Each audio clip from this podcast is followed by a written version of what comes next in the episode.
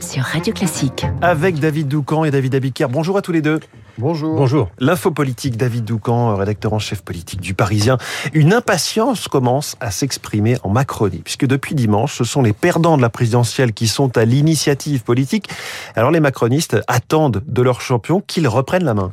Oui, parce qu'on a assisté à un léger flottement. C'est classique après une victoire à la présidentielle. Cela dure en général quelques jours et c'est habituellement sans conséquence. La différence, c'est que là, dès dimanche soir, ce sont les perdants de l'élection qui ont pris la plume pour écrire le roman du second tour. Le Pen, Zemmour, Mélenchon ont trouvé la martingale, la présidentielle doit être oubliée et laisser place aux législatives. Au champ de Mars, Macron, anxieux de ne pas donner l'impression d'être sourd, s'est posé comme l'obligé de ceux qui n'ont pas voté pour lui ou qui ont choisi son bulletin mais pas son projet. Il est réélu, il fait ce que personne n'avait fait avant lui et on a l'impression qu'il s'excuse, se désole un compagnon de route un peu inquiet. Mmh. Très vite, Emmanuel Macron affilé à la lanterne. Étrange moment où euh, seules les motos suiveuses finalement donnaient le sentiment d'un soir de victoire. Les battus ont planté la graine.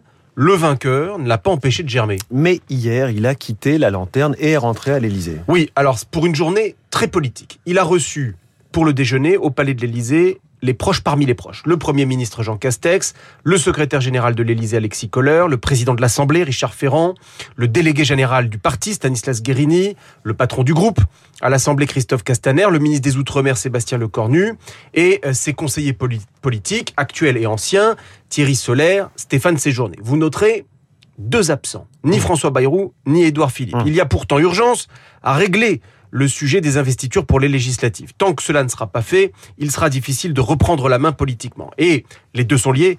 Le président va aussi devoir nommer un gouvernement, choisir un premier ministre pour mener la bataille des législatives. Pour le remaniement, les proches euh, du président espèrent une fumée blanche euh, en début de semaine prochaine. Une fois que tout cela euh, sera fait, et donc il s'y est mis, ça y est, depuis hier, une fois que tout cela sera fait, il pourra reprendre la plume, se remettre à écrire lui-même l'histoire de son second mandat. L'info politique de David Doucan, tous les matins, 7h25 sur Radio Classique et évidemment dans Le Parisien chaque matin. David Abiker, les titres de la presse ce matin à la une, mais alors vraiment de toute la presse, un oiseau bleu. Cui Cui, c'est l'oiseau qui symbolise Twitter que l'homme d'affaires américain Elon Musk va racheter.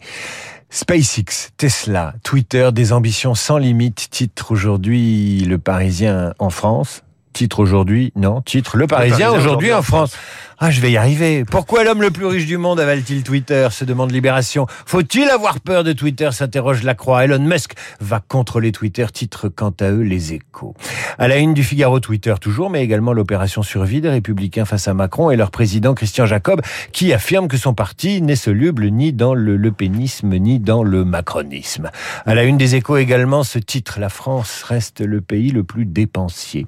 Guerre en Ukraine, va-t-on vers une extension du conflit? s'interroge le Dauphiné dit que le Télégramme titre L'Ouest sort l'artillerie lourde. La réforme des retraites en une de l'opinion. Macron va-t-il renverser la table? Enfin, le canard qui titre Macron propose à Marine Le Pen la retraite à 53 ans. On est passé donc de cuit-cuit à coin-coin. Merci, c'était David Abiker, oui, de, de, Twitter au canard. Je vous traduis. Il y a, il y a un petit son qui sort là, je ne sais d'où ça vient. Ça vient d'ici. Voilà. Ah, mais c'est euh, votre iPad. on est trop connectés dans ce studio. Bonjour Renaud Blanc. Bonjour François. La matinale de Radio Classique avec vous, votre invité ce matin. Le général Vincent Desportes pour faire bien sûr le point sur la situation en Ukraine, la troisième guerre mondiale, un risque bien réel assure euh, les Russes depuis euh, lundi soir, la guerre sur le terrain, mais aussi les armes de plus en plus lourdes que les Occidentaux envoient à Kiev, les Ukrainiens qui, selon l'administration américaine, peuvent gagner la guerre. Qu'en pense le général Desportes? Est-il inquiet des explosions qui ont retenti hier en, Transnistrie. Vincent euh, Desportes, mon invité, 8h15 dans le studio de Radio Classique. 8h45, Esprit Libre. Guillaume Durand recevra Pascal Bruckner pour commenter euh, l'actualité internationale, mais aussi euh, politique. Esprit Libre, juste après la revue de presse de David Abiker. Notez dans les spécialistes le retour du cinéma avec Bruno Kras, les sorties de la semaine, les films qui marchent en ce moment, mais aussi la sélection à Cannes. Le festival débute dans trois petites semaines 2022.